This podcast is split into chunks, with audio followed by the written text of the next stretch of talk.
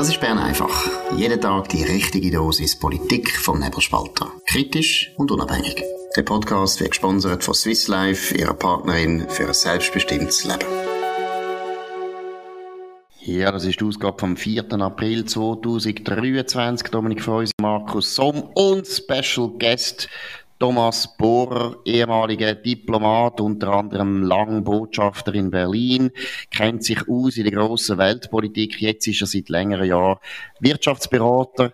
Er hat sich letzte exponiert mit einem sehr interessanten Artikel zur Neutralität. Über das wollen wir diskutieren. Aber zuerst aus Aktualitätsgründen gehen wir auf CS. Es ist heute Generalversammlung die letzte Generalversammlung von der grossen, grossen schweizerischen Kreditanstalt 1856 gegründet, 2023 beerdigt. Thomas, was geht dir durch den Kopf, gefühlsmäßig, aber auch mental? Tut das furchtbar leid. Ich habe in jungen Jahren mal sogar für die Credit Suisse geschafft und es ist wirklich eine Institution in der Schweiz. Wir tun auch die Tausende von Mitarbeitern leid, die jetzt ihren äh, Arbeitsplatz verlieren, die gut geschafft haben. Es ist eigentlich eine Tragödie, die nicht hätte passieren Jetzt, Dominik, sind noch wichtige Erkenntnisse von dieser Generalversammlung. Was ist eigentlich passiert? Ja, nicht wahnsinnig viel. Ähm, die grosse Kropflehrten, ähm, Aktionäre, die von Enteignung reden. Ähm, der Vergütungsbericht ist nur ganz knapp mit 50,06 Prozent angenommen worden. Das ist ja, wie üblich, dann äh, sagt man ein Zeichen oder eine symbolische Abstimmung. Andere Anträge sind alle abgelehnt worden. Der Verwaltungsrat setzt sich durch. Ähm, du hast glaube schon mal erwähnt, Aktionärsdemokratie ist ein bisschen anders als normale politische Demokratie. Dann äh, die grosse Klimadebatte, weil äh, Credit Suisse, der Verwaltungsrat, hat noch so eine Klimastrategie von der Credit Suisse vorgestellt. Das hat man glaube ich vor der Krise gemacht, so ein bisschen als letztes Aufbäumen von der Woke Credit Suisse. Ähm, Natürlich die Klimaaktivisten, die da sind und extra Aktien gekauft haben und dabei Geld verloren haben, langt die Klimastrategie natürlich nicht. Aber sie ist auch die, ist angenommen worden mit 53 Prozent. Bis jetzt keine sonst grosse ähm, äh, Sachen, die man müsste vermerken, aber ein strenger Tag für den Axel Lehmann, der da probiert hat, die Wogen ein bisschen zu besänftigen. Thomas, es gibt ja so zwei große Kritikpunkte an der letzten Tag von der CS. Einen ist Kommunikation vom Bundesrat, Nationalbank, FINMA, aber auch von der Spitze von der UBS und von der CS. Das sagt dort die berühmte Pressekonferenz, das sei nicht so ideal gewesen. Aber das Zweite ist vor allem die Lösung. Ist es eigentlich aus deiner Sicht, ist es das die beste Lösung, die möglich war, dass die UBS übernimmt? Oder hätte der Staat sollen eingreifen mit einer Teilverstaatlichung? Was ist da deine Haltung? Also, Frau Bundesrätin Keller-Sutter hat ja gesagt, die Lösung sei alternativlos. Wenn ein Krisenmanager sagt, es hat keine Alternative mehr gegeben, dann hätte er zu lange gewartet. Und meines Erachtens hat man vor Wochen oder wenigstens vor Tagen Alternativen gehabt. Ich habe mich bereits dazu geäußert. Ich habe gesagt, es wäre notwendig gewesen, dass der Herr Jordan von der Nationalbank und Frau Keller-Sutter äh, vielleicht eine Woche vor dem entscheidenden äh, äh, Sonntag angestanden wären oder sogar noch früher und gesagt hätten, wir stützen Credit Suisse, was es auch immer kostet, whatever it takes. Und damit wäre die breite Öffentlichkeit wäre klar gewesen, dass man nicht gegen Credit Suisse kann spekulieren und dass Credit Suisse sicher ist. Damit hat man wahrscheinlich äh, so eine, äh, eine Lösung, die uns jetzt weltweit, weltweit Reputation kostet, wo Glaubwürdigkeit von der Schweiz leidet, wo wir rechtsstaatliche Grundsätze außer Kraft setzen, erspart bleiben. Wenn ich muss daran erinnern, dass man äh, äh, nicht nur Aktionär zum Teil jetzt äh, Lotto äh, äh, leer ausgehen oder fast leer ausgehen, dass man so einen Aktionär tragen. Man tut auch Obligationär, äh, vor allem die AT1 Obligationär äh, äh, Geld verlieren, und zwar 16 Milliarden.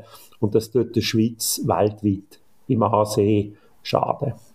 Dominik, du bist näher dran in Bern, hast das auch ein bisschen mitbekommen, wie das nachher in diesen dramatischen Tag passiert ist. Deine Einschätzung, teilst du den Eindruck von Thomas oder wirst du das anders anschauen? Ich teile den Eindruck. Ich würde einfach sagen, eine Woche vorher hat vielleicht nicht gelangt. Also ich weiß, dass wir da in Bern eigentlich schon letzten Herbst haben gewisse Leute, aber einfach nicht ganz oben, Dramatik von der Situation von dieser Bank erkannt. Ähm, schon noch unter dem Vorgänger von der Karin Keller-Sutter. Ähm, ich glaube auch, man hat dann vielleicht noch mehr unternehmen Es ist vielleicht ein bisschen, ähm, ja, man hat auch nicht dieser Bank nicht reinpfuschen ähm, Man hat das Gefühl, ja, das ist eine private Sache. Ähm, das ist an sich ja ein liberaler Grundsatz. Aber am Schluss ist das dann eben gleich wieder gelandet auf dem Tisch, eben von Thomas Jordan und der Karin Keller-Sutter. Und äh, ich glaube, das muss man schon noch sich überlegen. Muss man vielleicht in einem anderen Fall, wo es um so viel Geld geht und wo so viele Zeichen ja im Nachhinein äh, sagen alle, ja, die Kundengelder sind ja schon 2021 zurückgegangen und 2022 auch schon wieder. Also hat man nicht früher müssen vielleicht eben sagen, whatever it takes. Und das ist das Problem von systemrelevanten Banken, dass man sie dann, man hat sie faktisch als Staat, hat man sie an der Backe. Und, und das ist irgendwie immer der falsche Zeitpunkt zum Eingreifen. Was Thomas, ich bist, ja. interessant finde, wenn ich darf sagen, ich bin ja vor über 25 Jahren Chef Taskforce Schweiz Zweiter Weltkrieg mhm. und am Anfang von der Auseinandersetzung 96 hat man auch immer gemeint, in Bern, im Bundesrat, bei den Politikern, ja, die brillanten Banker, der Gut, der Studer, wie sie alle geheissen haben, die haben doch das im Griff, dass sie die sind im Weltwandel besser als wir und wir lassen die wachen und die bringen das sicherlich, das Problem können die lösen. Und es ist jetzt ein bisschen wieder gleich gewesen. Die Politik hat eigentlich zu spät eingegriffen, wahrscheinlich, wie sie gemeint haben, die gut zahlten und bestens ausgebildeten, brillanten äh, Banker können das besser als wir. Ja, bin ich anderer Meinung. Das glaube ich nicht. Ich glaube, dass man in Bern schon, also man, man hat ja jetzt die letzte Führungsspitzen von der CS alle erlebt. Das ist ja nicht mehr, das sind ja nicht mehr Leute gewesen wie ein Rainer Gut, wo man kann halten von ihm, was er will, aber er ist ein, doch ein, ja, ist ein anerkannter Bankier gewesen.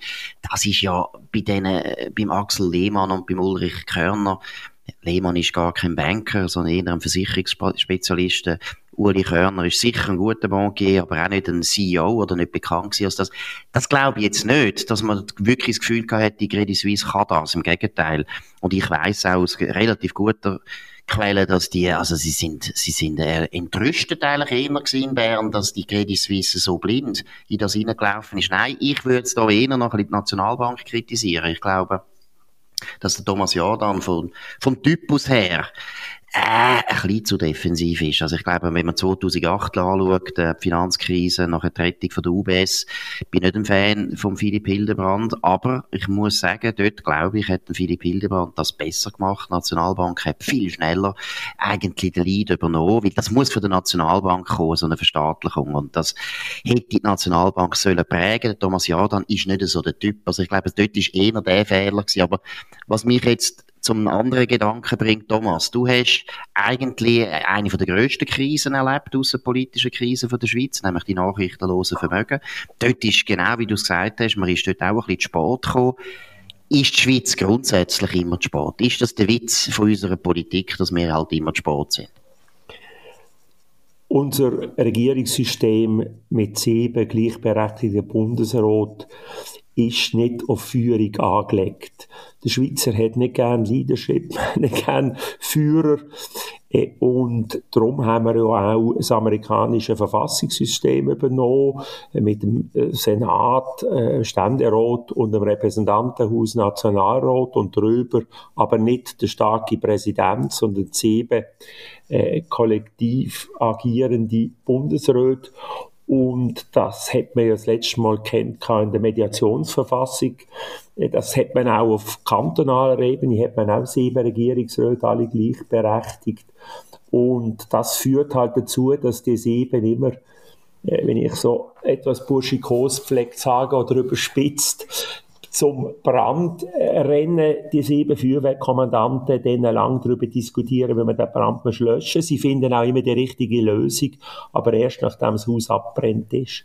In einer Krise braucht es Führerschaft und das haben die Schweizer nicht gern. Wir haben gern Machtbrechung. Ja, bin einverstanden, aber Dominik, du hast ja auch schon einige Krisen jetzt im Bundesbären erlebt. Wie wäre deine Reaktion auf das? Siehst du das gleich oder würdest du das anders, würdest das anders äh, interpretieren? Nein, der Thomas Bohrer hat natürlich, hat natürlich recht. In gewissen Situationen ist das ein Vorteil, weil man dann gewisse Fehler nicht macht, die andere Länder machen. Aber bei akuten Krisen bin ich schon bei ihm. Da äh, wäre es eigentlich ähm, von Vorteil, wenn wir schneller können handeln. Jetzt da, äh, das muss man dann schon noch, ich finde schon noch, das muss man untersuchen oder auch, ist vielleicht auch eine Aufgabe für uns Journalisten herauszufinden, wer hat was, wenn gewusst, oder? Es gibt ja sehr einflussreiche Stimmen, die sagen, dass Credit Suisse selber noch am Höhepunkt von der Krise eigentlich nicht das Gefühl gehabt hat, dass die Bank, die sie verantwortet am Montagmorgen, also da, ich glaube, es wäre dann der 21. März gewesen, bankrott wäre wäre. Und da muss ich sagen, gut, wenn Credit Suisse selber das nicht so gesehen hat, dann kannst du eigentlich dem Thomas Jordan und der Karin Keller-Sutter nicht unbedingt einen Vorwurf machen, oder? Die Frage ist ja dann, tust du dann intervenieren, wenn die Bank selber das überhaupt nicht so sieht, aufgrund von Daten und Fakten, die du vielleicht selber hast, oder wo ist der richtige Zeitpunkt zum, äh, zum Intervenieren? Und da, ähm, letztlich, gewisse Sachen kannst du auch machen als Bundesrätin oder der Vorgänger Uli Maurer Bundesrat. Du musst nicht immer im Bundesrat gehen. Du kannst auch mal die FINMA oder deine eigenen Leute, die über, über Too Big to Fail nachdenken, die kannst du auch mal lassen, ähm, etwas ausarbeiten lassen oder vorbehaltene Beschlüsse machen lassen, äh, bevor du vielleicht ins Kollegium musst gehen und so deine Verantwortung eben gleich tragen. Das ist einfach die Frage, wer hat wenn was gewusst und wer hat wenn was angeordnet. Genau, also ich finde, das ist noch, vielleicht noch eine gewisse Relativierung, Thomas. Ich bin nicht ganz einverstanden. Oder sagen wir mal, ich bin schon einverstanden, es liegt auf der Hand. Aber das Lustige ist ja eigentlich gleich wieder, dass das System 1848 eingerichtet im Ganzen doch zwei Weltkriege überstanden hat, relativ gut überstanden hat. Also die meisten Krisen, wo andere Länder untergegangen sind oder äh, Revolutionen haben müssen erleben und so weiter, haben wir trotzdem unführbare System eben gut überlebt. Und vielleicht liegt es eben genau an dieser Kollektivführung, wo eben niemand kann richtig entscheiden dass das vielleicht gar nicht auf die lange Sicht gesehen so ein riesen Nachteil ist. Aber wir wollen nicht länger darüber spekulieren, sondern eher wieder mal äh, als das denken, dass auch Bundesräte sich müssen erholen Und da ist immer Schlafen, immer noch nach wie vor, ist unbestritten, dass Schlafen etwas bringt, trotz aller äh, neumodischen Erkenntnisse, die wir sonst haben. Aber Schlafen ist immer noch da. In dem Sinn, kurzer Hinweis auf den Wert vom Schlafen. Der Powernap wird Ihnen präsentiert von Schlafvoll. Schlafvoll ist das Schweizer Bettenfachgeschäft mit den besten Preisen. Eine Beratung in einer der elf Schlafvoll-Filialen lohnt sich auf jeden Fall. Mehr Infos auf schlafvoll.ch. Ja, wir haben es am Anfang gesagt, Thomas Bohrer, äh, wirklich einer der äh, bekanntesten, sicher kenntnisreichsten Diplomaten, die wir haben, hat selber in den 90er Jahren unsere Neutralität zerstört, sage ich das, um dich ein bisschen provozieren. Du hast jetzt wieder gesagt, Neutralität sei eigentlich überlebt. Könntest du ganz kurz für unsere Zuhörer zusammenfassen, was da deine wichtigste Position ist? Ich habe mich ja seit 1989, seit dem Fall von der Berliner Mauer, schon vorher mit der Neutralität befasst und habe damals auch den Neutralitätsbericht vom Bundesrat verschrieben, 1993. Und ich habe ihnen auch gesagt, dass Neutralität nur so lange ein außenpolitisches Instrument soll bleiben. Ich betone, es ist kein Ziel von unserer Außenpolitik, es ist ein Mittel, als sie bessere als andere Mittel zur Verwirklichung von der nationalen Interessen zu dienen vermag. Sie ist also nicht unveränderbar. Das hat übrigens, habe ich abgeschrieben, der Eidgenössische Tagsatzung, wo das 1847 schon gesagt hat. Und ich bin jetzt zum Schluss gekommen, durch den Ukraine-Krieg ist offensichtlich geworden, dass die Neutralität mit allen Funktionen, die sie für die Schweiz hat, überflüssig geworden ist, obsolet, dass sie sogar unsere Außenpolitik und die Wahrung von unseren Interessen schadet. Es ist also nicht etwas, was nützlich war, wie sie während Jahrhunderten war für die Schweiz, gebe ich zu, sondern sie schadet uns jetzt eher. Das ist meine These. Dominik, Republik, gleicher, gleicher Meinung oder was meinst du? Ja, teilweise. Also ich meine, ich, ich in dem Artikel, ich tue ihn auch wieder da unten dran verlinken, dass alle das auch können nachlesen Ich finde, vieles stimmt natürlich. Also die globale, die geopolitische Stabilisierungsfunktion ist sicher relativiert. Die militärische Sicherheitsfunktion von der Neutralität sowieso, ähm, weil wir umzingelt sind von der NATO. Die innere Friedensfunktion auch, schlicht und einfach, weil Deutschland und Frankreich nicht mehr aufeinander losgehen. Dienstleistungsfunktion, da finde ich halt, ähm, das gibt noch ziemlich viele gute Dienste, die kann man auch sonst machen. Ich höre das Argument immer wieder, aber ich glaube, da spielt Neutralität noch eine Rolle. Aber dann, was halt nicht vorkommt, Herr Bohrer, ist die Identitätsfunktion, die, die Neutralität halt hat. Das fehlt mir in dem Artikel und ich glaube eben, es ist, Neutralität ist viel größer als so ein bisschen die utilitaristische Sicht, wo man darauf haben kann. Sie ist mehr als das. Sie ist letztlich etwas, wo uns Schweizerinnen und Schweizer ausmacht und wenn wir im Ausland unterwegs sind, ich meine, sie sind das mehr als ich, dann wird mir immer wieder darauf angesprochen, dann gehört das zu dem Land. Und darum glaube ich, irgendwo durch ähm, ist, es, ist der reine Nutzenüberlegung ein bisschen kurz gerichtet. Aber nichtsdestotrotz finde ich, ich habe es gestern bei Bern einfach gesagt, man muss in dem Fall bei der, bei der Ukraine selbstverständlich, finde ich, den neutralitätsrechtlichen Rahmen so ausreizen, wie nur irgendwie möglich. Und darum finde ich die Debatten absurd absurd, dass man irgendwie nicht kann Munition, die man vor x Jahren mal irgendwo hingeliefert hat, dass man die nicht kann in die Ukraine liefern Heute, wegen dem blöden Kriegsmaterialgesetz, bräuchte das einen Entscheid vom Bundesrat. Ein, ein Zuhörer hat mich darauf aufmerksam gemacht. Darum ist dann plötzlich der Entscheid auch neutralitätsrechtlich relevant. Aber das hat sich das Parlament selber eingebracht. Ist, Sie haben recht. Der, der Altmeister von der Geschichtsschreiber der Neutralität, der Edgar Bonjour, hat schon gesagt, Neutralität ist ein nationaler Mythos von fast religiöser Weihe. Es ist für uns Schweizer ein Dogma, eine nationale Ideologie. Mhm. Aber ich glaube, man, und jeder Schweizer nimmt das auf mit der Muttermilch. Aber die wenigsten wissen, was ist eigentlich Neutralität überhaupt. Und ich sage ja jetzt, Neutralität nützt nur, wenn sie im Ausland glaubwürdig ist. Sie ist aber äh, äh, jetzt in diesem konkreten Konflikt, aber auch in anderen Konflikten nicht mehr glaubwürdig. Die Russen halten uns nicht für neutral und der Westen unsere, wo wir den gleichen Wert äh, mitteilen, sagen, auch, die sind ja gar nicht neutral, die helfen indirekt der Russen, indem man keine Waffenexport zulöhnt oder in Drittländer, indem man das die Leopard 2 Panzer, die bei euch äh, verschimmeln, in, in, nicht an Deutschland liefert. Und das ist das ist eben meine Hauptsorge, dass die Neutralität mittlerweile uns schadet und dass wir die Diskussion jetzt mal anfangen. Dass wahrscheinlich in einer Volksabstimmung jetzt Mehrheit der Schweizer neutral, für Neutralität wäre, würde ich, die These würde ich äh, annehmen, aber ich glaube, wenn man einmal versucht, die Diskussion jetzt über einige Jahre zu führen, dann stellt man fest, Neutralität hilft uns nicht mehr. Gut. Jetzt erstens mal, Sie haben, äh, du hast es jetzt gerade am Schluss gesagt, das ist mal meiner Meinung nach das erste ganz große Problem. Die Diskussion, die du jetzt gesagt hast und erwähnt hast und wo du hoffst, dass die jetzt geführt wird, Entschuldigung, die führen wir seit 30 Jahren.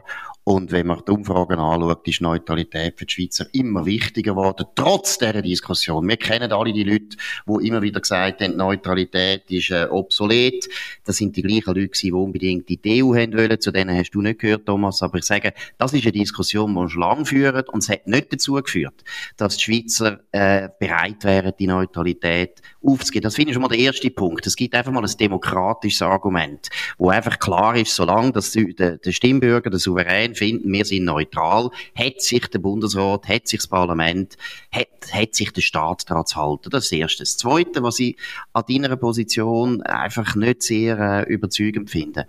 Der Witz von der Neutralität ist natürlich, das ist ein Prinzip, das sehr langfristig wirkt und wo du auch nur langfristig kannst glaubwürdig vertreten. Und deshalb finde ich immer, wenn man so relativ kurzfristig reagiert, so wie du seinerzeit im Golfkrieg, so wie, wie man seinerzeit auch wegen der EU relativ kurzfristig das Gefühl hat, ja, das tun wir jetzt zur Disposition stellen, oder jetzt wegen diesen lächerlichen Munitionsbegehren von Deutschland, die ganze Neutralität in Frage stellt, das finde ich sehr kurzsichtig. Wenn schon, Wenn man schon Neutralität beenden und so weiter, dann sollte man so eine Diskussion führen und solche Entscheid machen, wenn nicht irgendwie das ganze Haus brennt, sondern wenn man wirklich Zeit hat, sich das zu überlegen. Aber wie gesagt, der Witz von der Neutralität, und wenn man, wir reden da gleich um, über ein Prinzip, wo drei, vier, 500 Jahre die Schweizer Außenpolitik zu einem grossen Teil prägt hat. Nicht immer so sklavisch, wie das der Christoph Blocher darstellt. Deshalb, das ist meine Kritik am Christoph Blocher, dass er wirklich einen Fetisch macht aus der Neutralität. Neutralität hat man immer ein bisschen angepasst, wenn es nötig ist. Wir sind nicht Selbstmörder. Wir haben auch gewusst, dass wir bei den Grossmächten ab und zu schauen müssen. Aber dass man so ein altes Prinzip einfach so kurzsichtig auf den Kopf stellt, das finde ich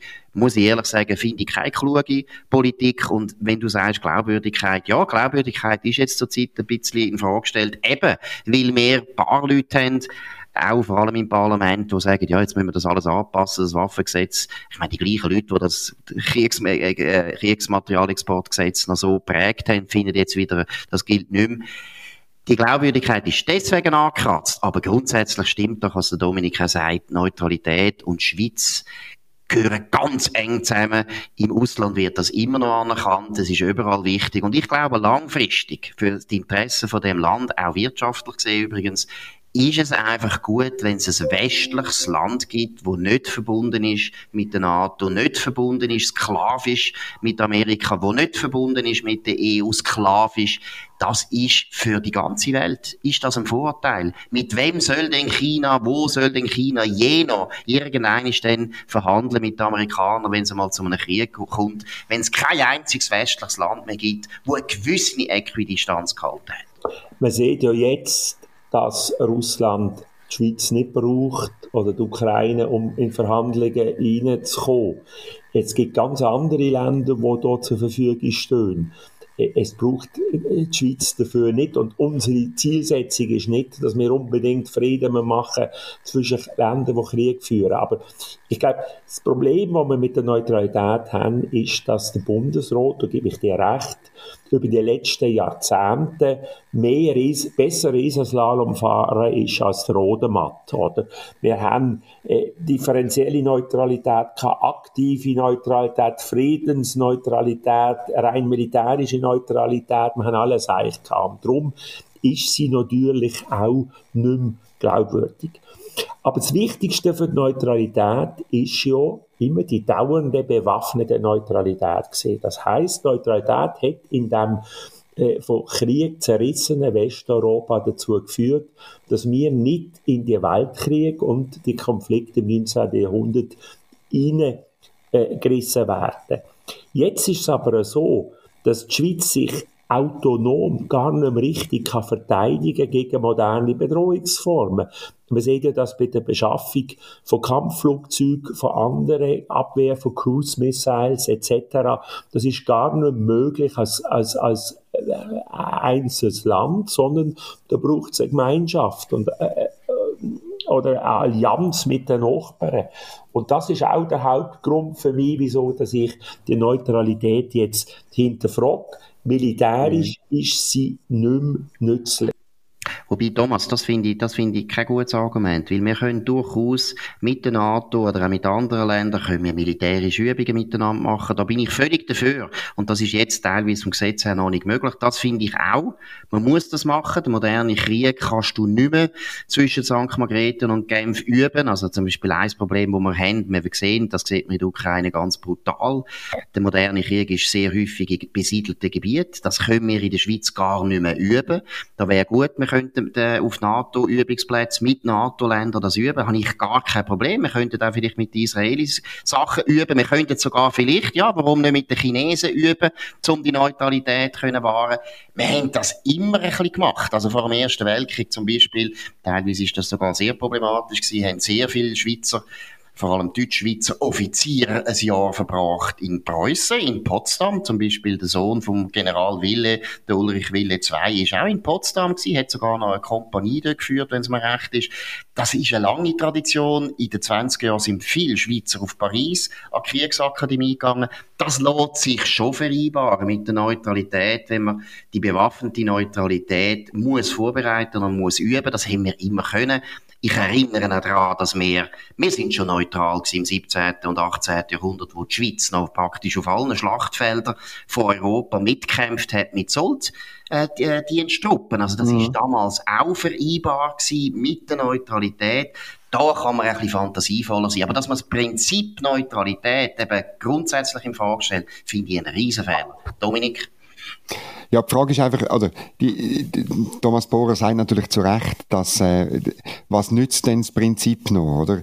Ich glaube wirklich, dass der, der, der Nutzen möglicherweise, das kann auch wieder ändern. In der jetzigen Phase, in dem jetzigen Konflikt, ist der Nutzen mindestens im Moment klein.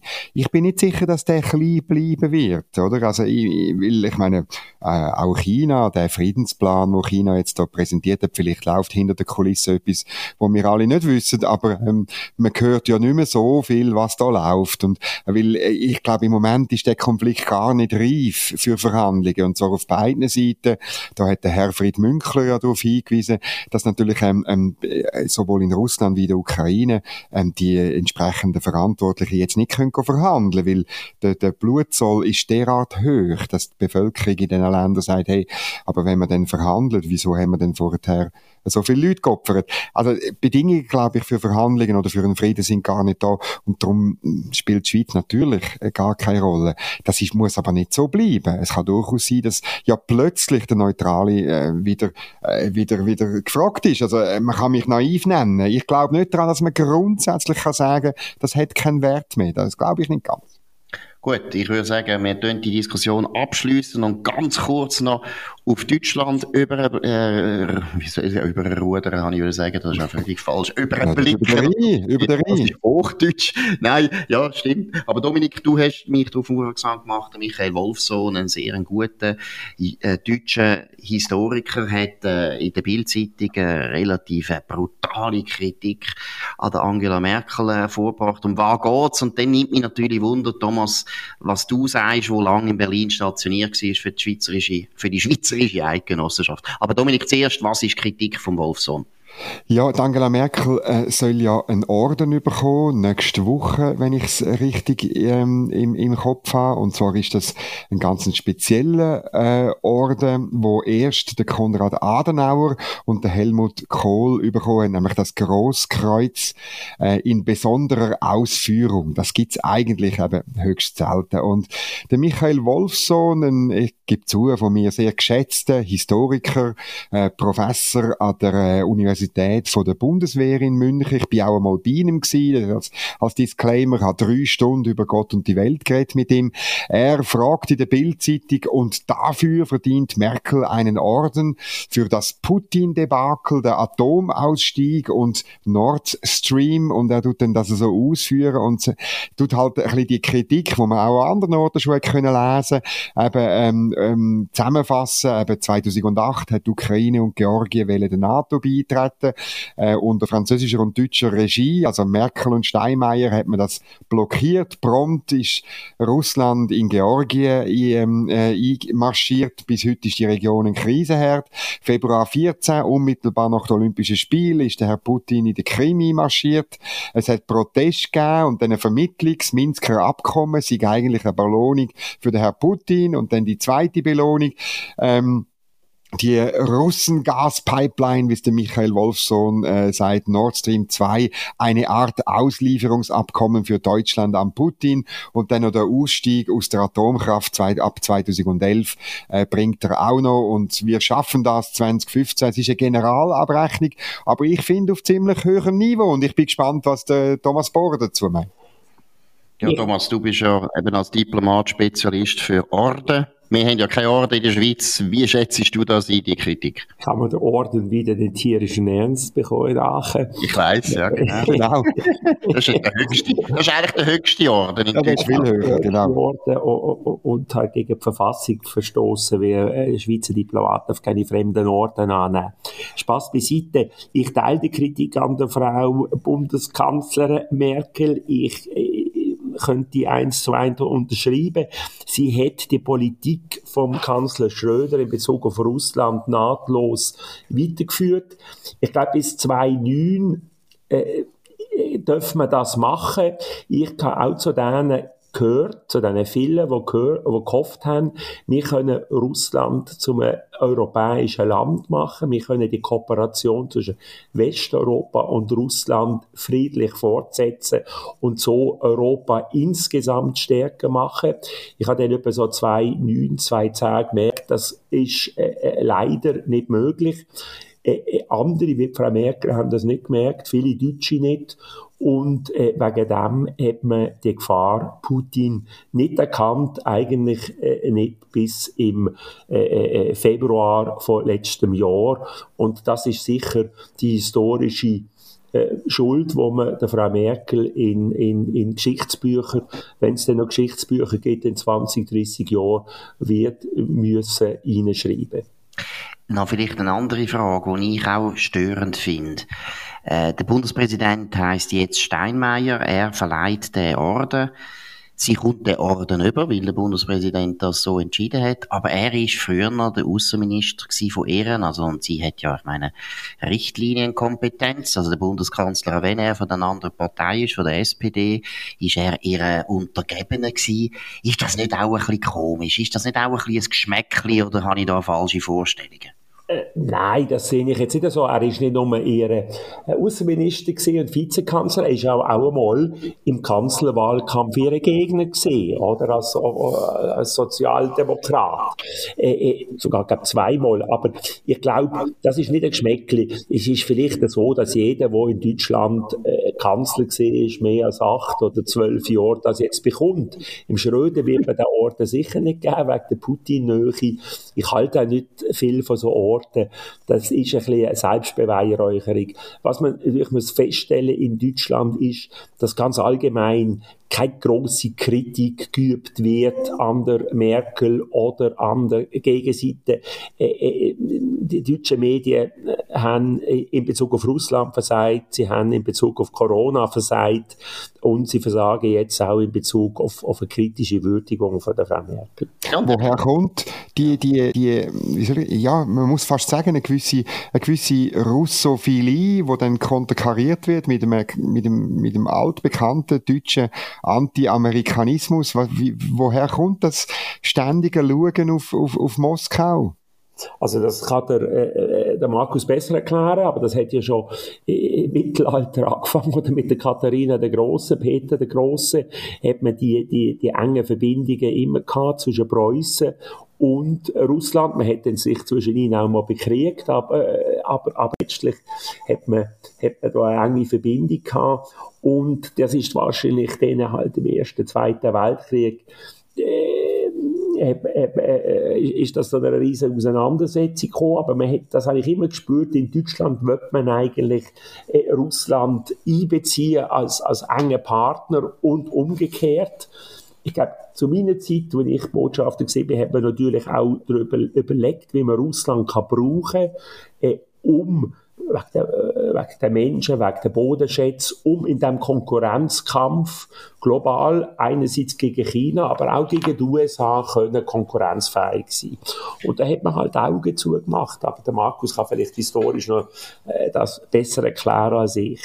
Ich glaube, das, was der Dominik anzieht, ist sicher ein wichtiges Thema, das Anti-Amerikanische. Dass Deutschland natürlich immer wieder, auch wenn es Amerika viel zu verdanken hat, ist das immer eine schwierige Beziehung gewesen, weil man ist eindeutig der Juniorpartner gewesen, man ist der gewesen, der den Krieg verloren hat gegen Amerika.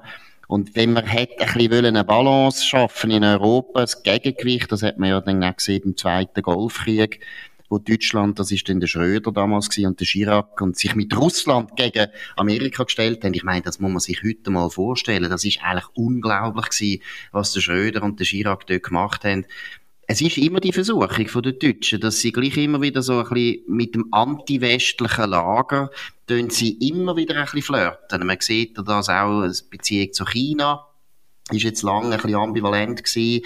Mit Iran genau das Gleiche.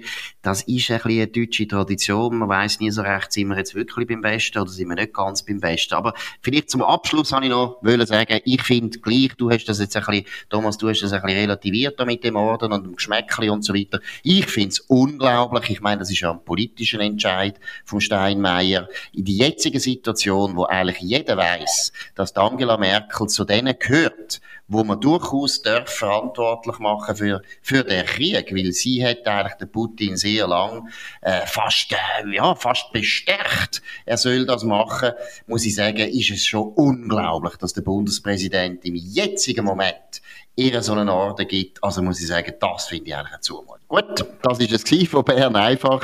Heute mit dem Thomas Bohr, ehemaliger Diplomat, jetzt Wirtschaftsberater, ein guter, grosser Kenner von der schweizerischen Außenpolitik, aber natürlich eben auch zum Beispiel von Deutschland. Ihr könnt uns abonnieren auf nebelspalter.ch, auf Spotify oder Apple Podcast und so weiter am besten auf dem Podcast, wo ihr uns gefunden habt. Tönt uns bewerten, natürlich hoch bewerten, das würde uns freuen. Wir sind morgen wieder da, zur gleichen Zeit, auf dem gleichen Kanal. Wir wünschen einen schönen Abend. Das war Bern einfach, gesponsert von Swiss Life, ihrer Partnerin für ein selbstbestimmtes Leben.